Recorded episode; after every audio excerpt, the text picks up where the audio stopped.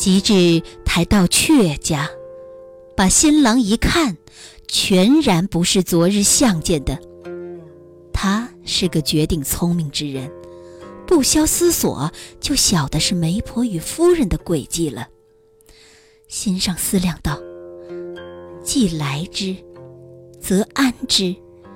只要想个妙法出来，保全的今夜无事，就可以算计脱身了。”只是低着头思量主意，再不露一些烦恼之容。李侯昨日向那一个，还嫌他多了几分姿容，怕娶回来淘气，哪晓得又被人调了包。出轿之时，新人反不十分惊慌，倒把新郎吓得魂不附体。心上思量道。我不信富人家竟是会变的，只过得一夜，又标志了许多。我不知造了什么业障，触犯了天宫，只管把这些富人来磨灭我。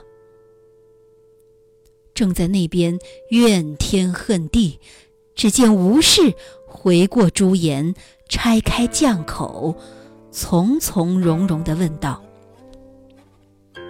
你家莫非姓阙吗？李侯回他：“正是。”吴氏道：“请问昨日那个媒人与你有什么冤仇，下这样毒手来摆布你？”李侯道：“他不过要我几两煤钱罢了，哪有什么冤仇？”替人结亲是好事儿，也不叫做摆布我。吴氏道：“你家就有天大的祸事到了，还说不是摆布？”李侯大惊道：“什么祸事？”吴氏道：“你昨日聘的是哪一个？可晓得他姓什么？”李侯道：“你姓周，我怎么不晓得？”吴氏道：“认错了，我姓吴，那一个姓周。如今姓周的被你逼死了，叫我来替他讨命的。”李侯听见，眼睛吓得直竖，立起身来问道：“这是什么缘故？”吴氏道：“我与他两个都是袁老爷的爱宠，只因夫人妒忌，趁他出去选官，瞒了家主，要出脱我们。不想昨日你去向他，又有个举人来向我，一齐下了聘，都说明日来取。我与周氏约定，要替老爷守节。”只等轿子一到，两个双双寻死。不想周氏性子太急，等不到第二日，昨夜就吊死了。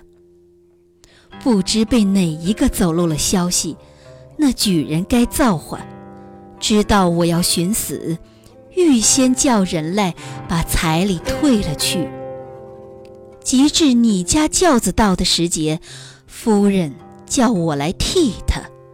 我又不肯，只得也去上吊。那媒人来劝道：“你既然要死，死在家里也没用。阙家是个有名的财主，你不如嫁过去死在他家，等老爷回来也好说话。难道两条性命了，不得他一分人家？”故此，我依他嫁过来，一则替丈夫守节，二则替周氏伸冤，三来替我讨一口值钱的棺木，省得死在他家，盛在几块薄板之中，后来抛尸露骨。说完，解下束腰的丝绦。系在颈上，要自家勒死。